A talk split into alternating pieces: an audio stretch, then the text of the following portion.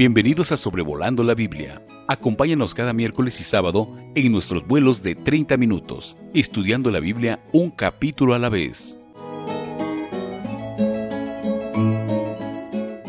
Una cordial y calurosa bienvenida a todos los oyentes de este episodio número 165 de Sobrevolando la Biblia.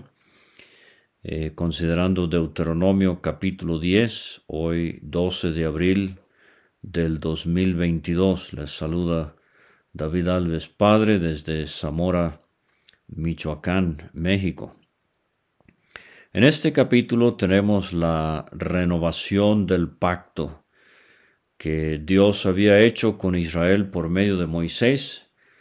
Recuerde que ese pacto se rompió eh, cuando Moisés descendió del monte, encontró el desorden, el desenfreno de la nación bajo el liderazgo de Aarón, eh, en referencia al becerro de oro que habían hecho y estaban adorando.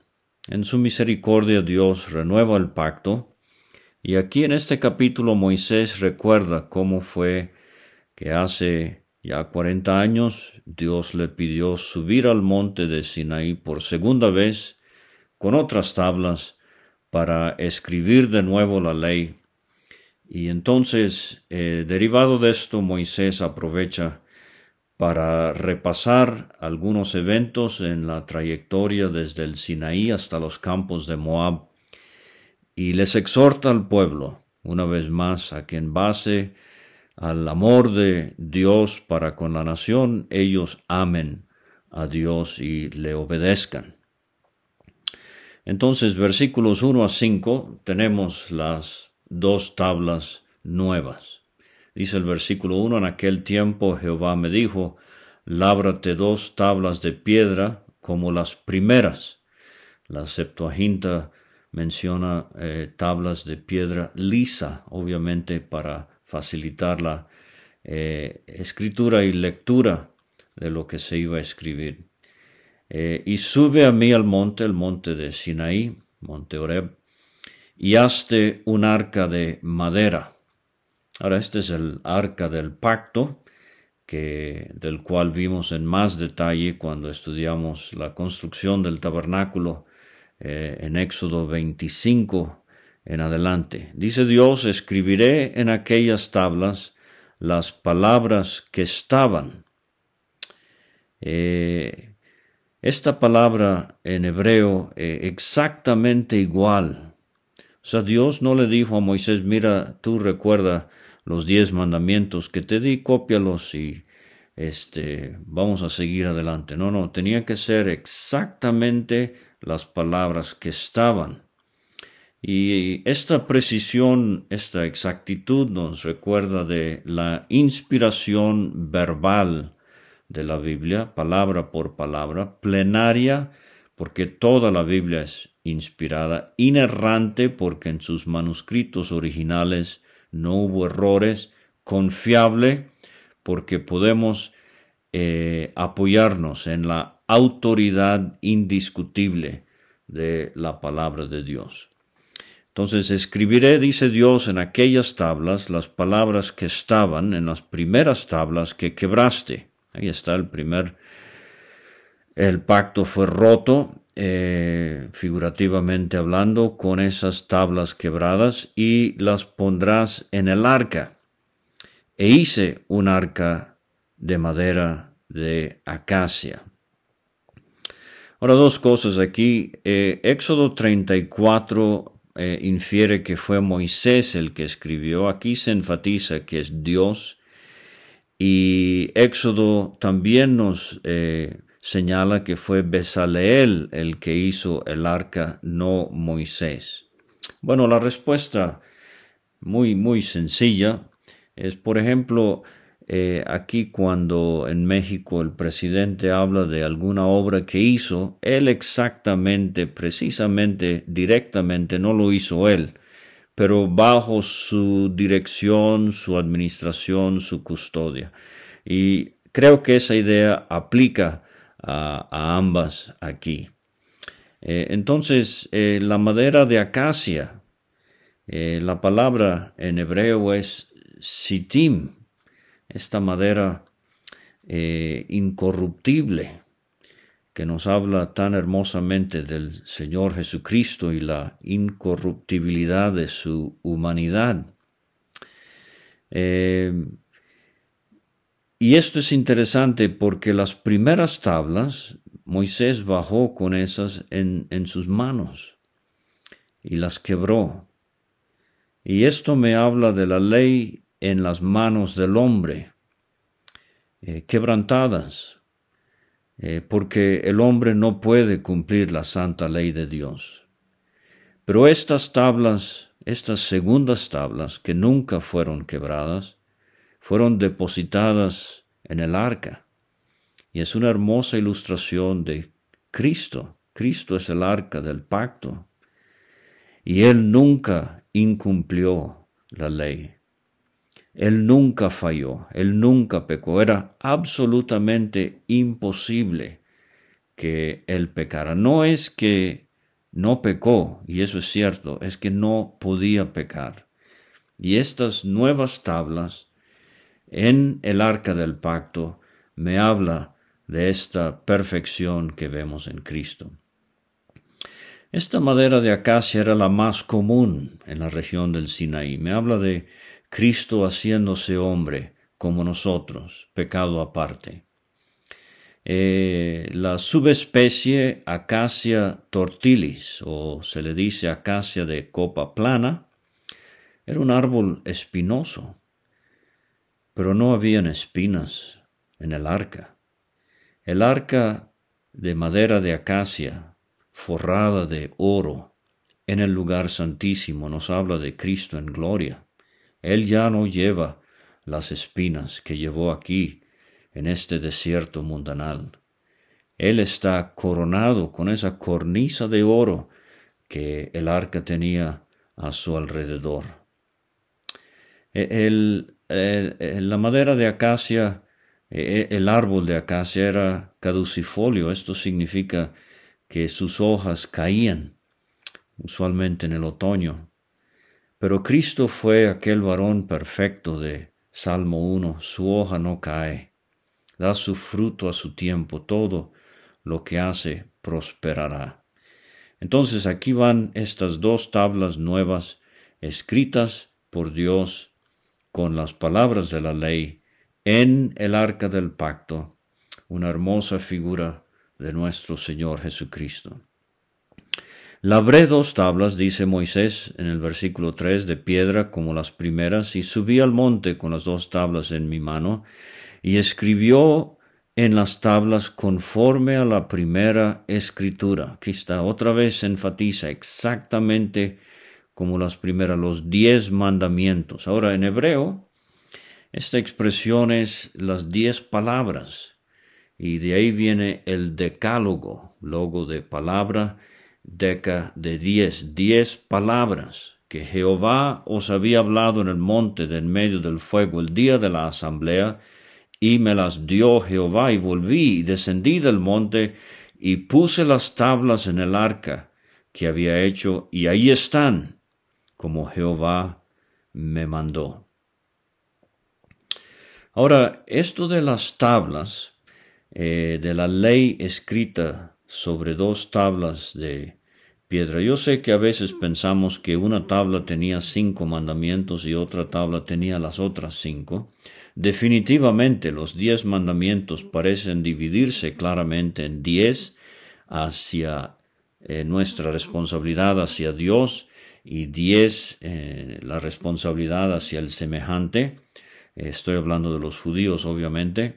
Eh, la ley en su totalidad eh, se cumplió en Cristo, nosotros no, eh, cumplimos lo ceremonial de la ley, por ejemplo, el mandamiento número cuatro de guardar el sábado no aplica al cristiano el día de hoy, pero el significado moral de la ley todavía eh, aplica porque estas cosas expresan valores que no cambian por ejemplo, no matar, eh, no decir falso testimonio, eh, tener un solo Dios, etc.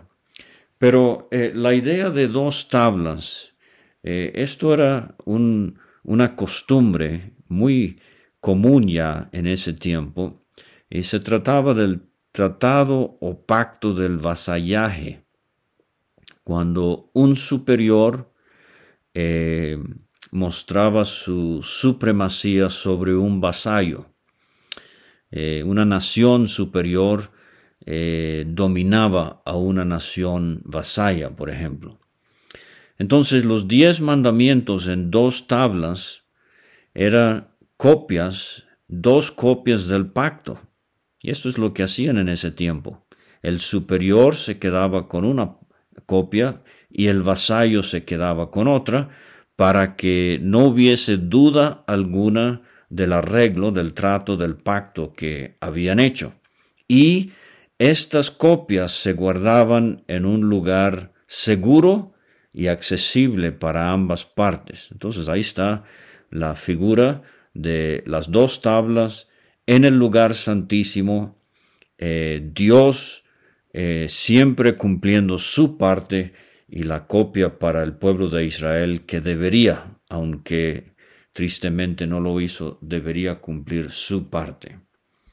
Ahora fíjense que aquí en Deuteronomio 10, el énfasis es más en el contenido del arca que en el arca misma. Eh, ese arca, como ya he mencionado algo, era hermosísimo, forrado de oro. Eh, tenía una tapa que era el, propiciatorio con sus dos querubines, todo esto labrado de oro. Pero aquí en Deuteronomio 10 el énfasis es el contenido. Y Payne, en su comentario de la serie Tyndale, él enfatiza un punto muy importante, eh, el peligro del ritual. Y todas las iglesias, dice él, tienen sus rituales. Y esto es que el símbolo puede convertirse en un sustituto de Dios o peor aún, que nos volvamos tan devotos a los símbolos que no tengamos tiempo o inclinación para escuchar lo que Dios dice. Traduciendo esto en términos muy, muy prácticos, y quiero tener cuidado, somos de la sana doctrina, ¿no? Somos del Señor y la iglesia es del Señor, la iglesia es de Dios. La sana doctrina es algo que practica la iglesia. La iglesia no pertenece a la sana doctrina. No adore el símbolo, adore al Señor. No ponga a la asamblea, a la iglesia local por encima de Dios. Adore a Dios. Ahora, nada más rápidamente, en el nuevo pacto, eh, los términos del nuevo pacto no se escribirán en tablas de piedra, se escribirán en las tablas del corazón. Hebreos 10, 16, este es el pacto que haré con ellos.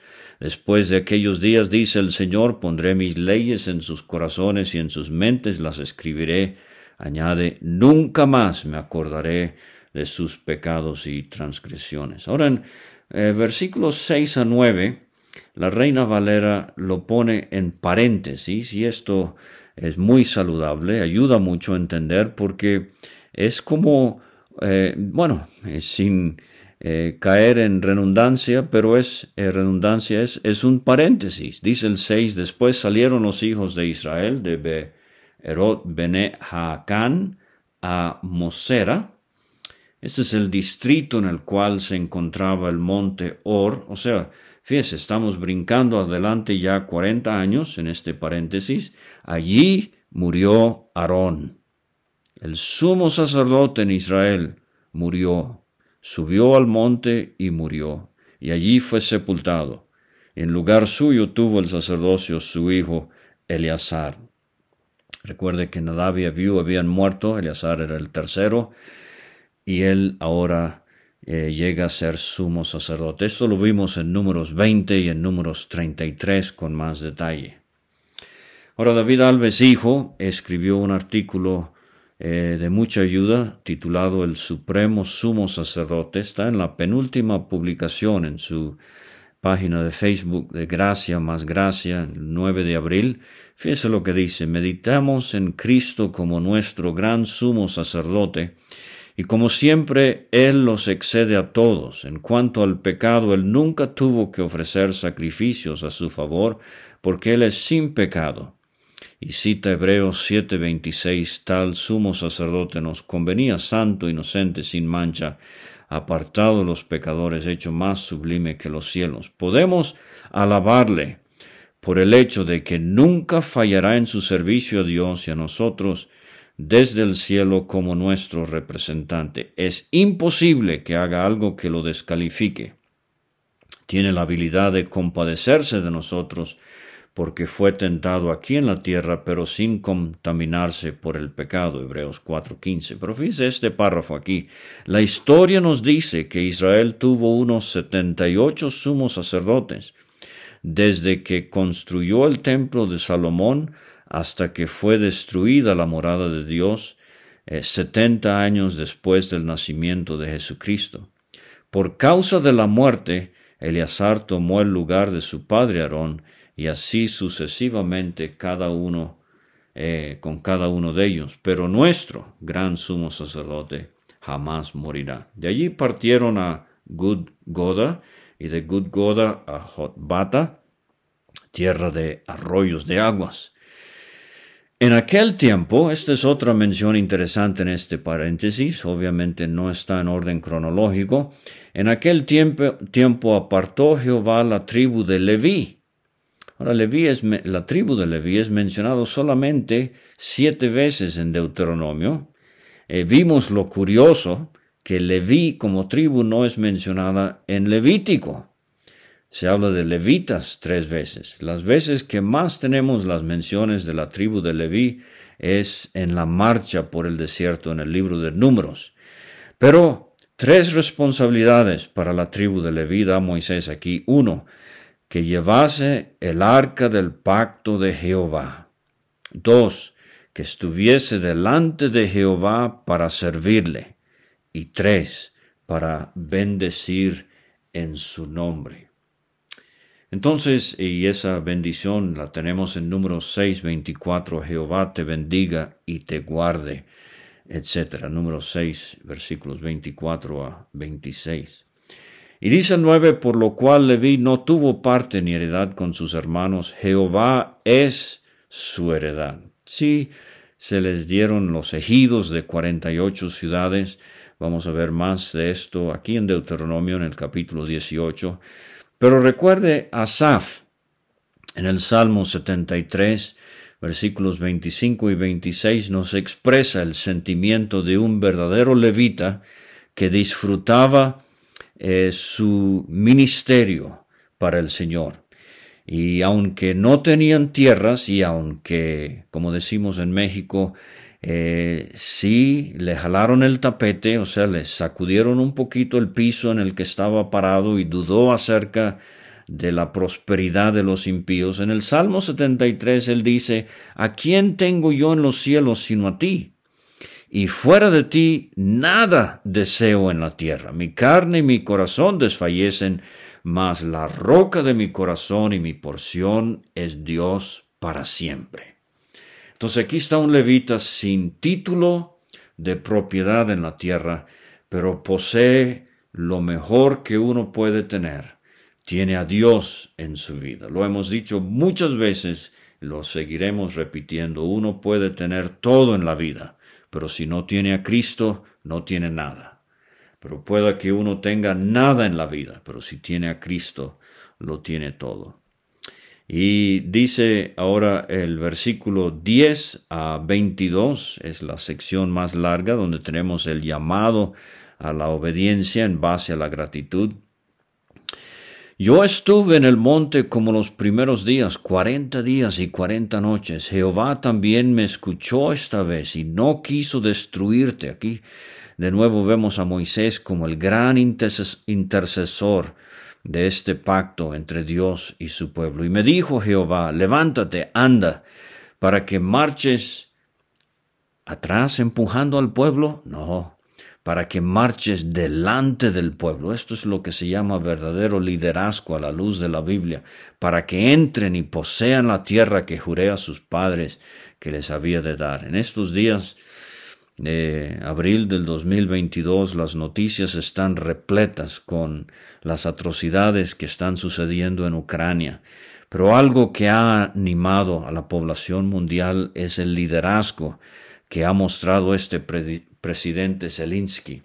Y en vez de sentarse a una mesa como el otro líder solitario y protegido, Zelensky anda en las calles, en los búnkers, visitando a los eh, soldados em, que han sido, eh, han caído en, en, el campo de guerra, visitando a los enfermos. Eh, tremenda figura de liderazgo y eso es lo que tanto necesitamos en nuestras iglesias el día de hoy. Hombres que vayan delante y nos sean de ejemplo. Finalmente, versículos 12 a 22. Aquí tenemos el llamado ah, en sí. Ahora pues, estas palabras evocan algo de Miqueas 6. Ahora pues, Israel, ¿qué pide Jehová tu Dios de ti? Uno, que temas a Jehová tu Dios, que le tengas reverencia, que te duela hacer algo que lo ofenda. Dos, que andes en todos sus caminos. Tres, que lo ames. Cuatro, y sirvas a Jehová tu Dios, como lo vimos en el capítulo 6, con todo tu corazón y con toda tu alma. Que no haya competencia en tus afectos, en tus deseos, por el trono que solamente Dios debe ocupar. Cinco, que guardes los mandamientos de Jehová sus estatutos que yo te prescribo hoy para que tengas prosperidad. O sea, esta es una pregunta.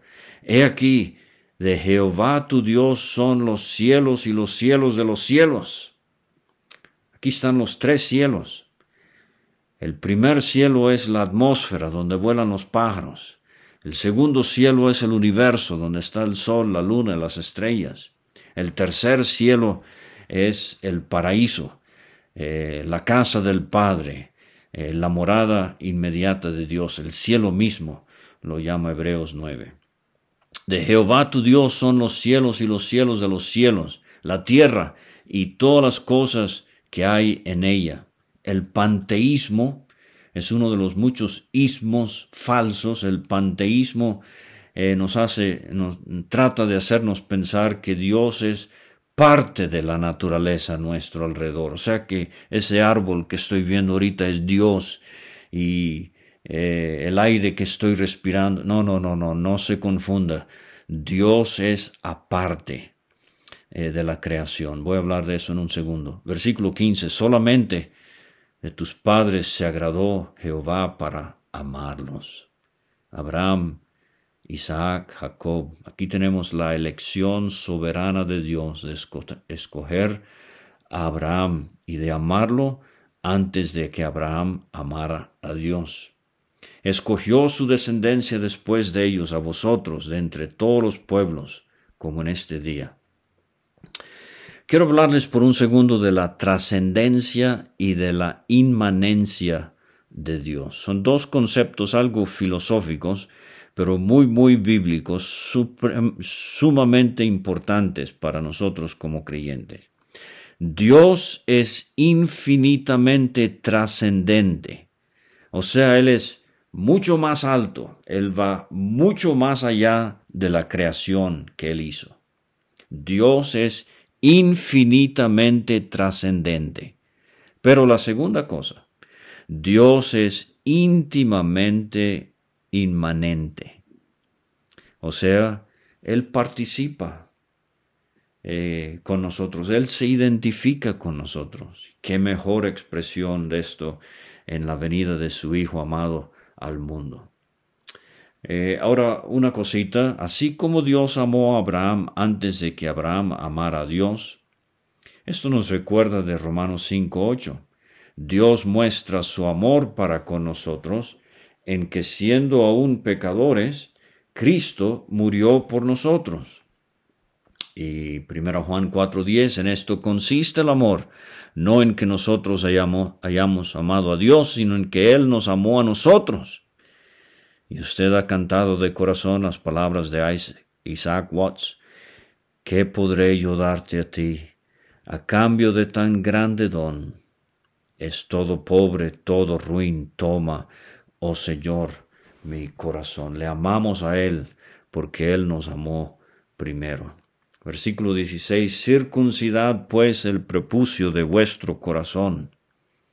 Esto nos habla de obediencia. Y no endurezcáis más vuestra cerviz. Esto nos habla de humildad, de sumisión. No confundir cerviz con cervix. La cerviz es la nuca. Eh, el cervix es otro cuello, pero es el cuello uterino de la mujer. A veces he escuchado hermanos confundir estas dos palabras sin saber lo que están diciendo. Algo incómodo en la predicación del Evangelio. No endurezca la cerviz. Ahora, eh, circuncidar el prepucio de vuestro corazón era cortar, eh, la circuncisión física era cortar algo eh, del miembro masculino, pero el prepucio de vuestro corazón, la Septuaginta lo, lo traduce casi interpretándolo. Circunciden la dureza del corazón, o sea, hay que cortar del corazón cualquier dureza que hay para obedecer al Señor. Y en Romanos 2 Pablo habla de la verdadera circuncisión del judío, no la exterior, sino la interior, la del corazón. Un corazón circuncidado es aquel que está separado del mundo y dedicado a Dios. Versículo 17, Jehová vuestro Dios es Dios de dioses y Señor de señores.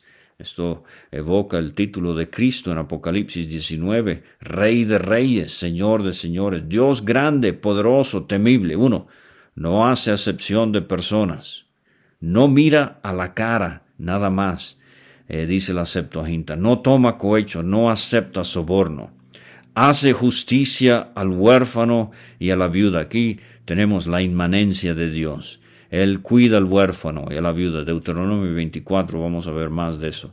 Cuatro, ama también al extranjero, dándole pan y vestido. Eh, tremendo problema con la migración mundial que estamos teniendo. Pero dice, amaréis pues al extranjero, porque extranjeros fuisteis en la tierra de Egipto. A Jehová tu Dios temerás, a Él solo servirás a Él seguirás y por su nombre jurarás. Alguien me preguntaba el otro día por qué aquí habla de jurar por su nombre. En Mateo 5:33 Cristo dice, yo os digo, no juréis en ninguna manera. Tenga en mente que Cristo está poniendo el dedo sobre una llaga social en sus días. Juramentos que estaban siendo usados como herramientas de manipulación y eran, eran hechos de manera no vinculante, o sea, no, no se tomaba en serio eh, lo que uno juraba. A lo que Cristo iba es que nuestro hablar debe ser en todo momento y en toda circunstancia con la verdad. Versículo 37 de Mateo 5, sea vuestro hablar sí, sí, no, no, porque lo que es más de esto del mal procede, no está bien. No diga si, eh, si Dios permite, no diga eh, Dios mediante, no diga primero Dios, si en serio no tiene la solemne obligación en su alma de a toda costa tratar de cumplir lo que está diciendo. Yo me voy cincuenta y tantos años atrás, cuando estaba en la primaria, y mis compañeros de aula seguido decían, mira, préstame cinco bolívares y por mi madrecita santa te juro que mañana te los traigo. Y al decir esto se les veía la nariz de Pinocho crecer una pulgada o dos. No debemos ser así nosotros los creyentes. Él es el objeto de tu alabanza. Él es el canto de tu alabanza. Él es tu gloria, otra traducción. Gloriaréme solo en la cruz en sus triunfos mi gozo será. ¿Qué soy? ¿De, qué raza soy? Eh, ¿Cuál es mi ocupación, mi trabajo? ¿Qué carro manejo? ¿Qué casa tengo? Eso no importa. Él es el objeto de tu alabanza. Y Él es tu Dios que ha hecho contigo estas cosas grandes y terribles que tus ojos han visto. Con setenta personas descendieron tus padres a Egipto. Jacob y ahora Jehová te ha hecho como las estrellas del cielo en multitud. Le confieso que soy amante de la astronomía y en cielos despejados como he visto allá en Campeche, a veces especialmente, o en em, Arizona, también en el Gran Cañón del Colorado. Es bueno de vez en cuando detenerse en la oscuridad de la noche y mirar la maravilla de millones y millones de astros ahí arriba. Y uno de mis pasajes favoritos en la Biblia es de Abraham en Génesis 15, versículos 5 y 6. Dice, Dios lo llevó fuera de su tienda y le dijo, mira ahora los cielos, cuenta las estrellas si las puedes contar. Y le dijo, así será tu descendencia. Y creyó a Jehová y le fue contado por justicia. Ese anciano vio los cielos y no podía explicar cómo iba a tener descendencia semejante, pero se aferró de su Dios y creyó lo que Dios decía. Y quiero terminar animándole, quizás hay un problema, una situación que usted eh, hoy enfrenta que parece imposible de resolver. Confíe en Dios. Bueno, aquí el capítulo termina como Dios había multiplicado a Israel en pocos siglos a ser una nación de millones de personas. Muchas gracias por escuchar y hasta pronto. Gracias por escuchar este estudio. Escríbenos a sobrevolando la Biblia gmail.com. Visita nuestra página www.graciamasgracia.com. Hasta la próxima.